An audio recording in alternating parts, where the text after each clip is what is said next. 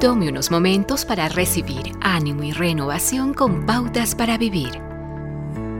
Cualquier tragedia, grande o pequeña, nos obliga a reconocer nuestra humanidad. Esta verdad a menudo nos deja deprimidos o inmovilizados.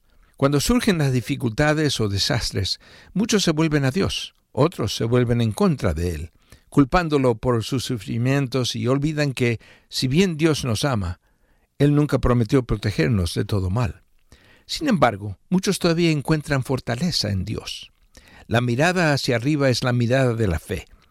Como lo expresó el escritor del libro de Hebreos, fijemos la mirada en Jesús, el iniciador y perfeccionador de nuestra fe, quien por el gozo de que la esperanza soportó la cruz, menospreciando la vergüenza que ella significaba, y ahora está sentado a la derecha del trono de Dios.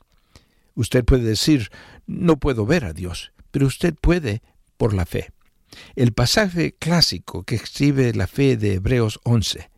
Aquí el escritor habla de los que creyeron a Dios en medio de grandes dificultades y dice, todos ellos vivieron por la fe y murieron sin haber recibido las cosas prometidas. Más bien, las reconocieron a lo lejos y confesaron que eran extranjeros y peregrinos en la tierra. La fe significa sacar los ojos de su problema, de la pérdida que ha experimentado y entregarlo al Señor.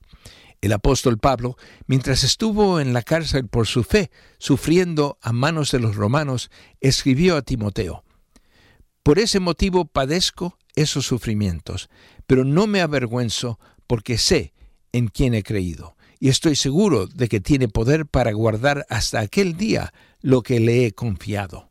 Pablo sabía que la fe descansa en el conocimiento de que Dios es bueno, de poner en su mano poderosa todo lo que no podemos cambiar ni revertir.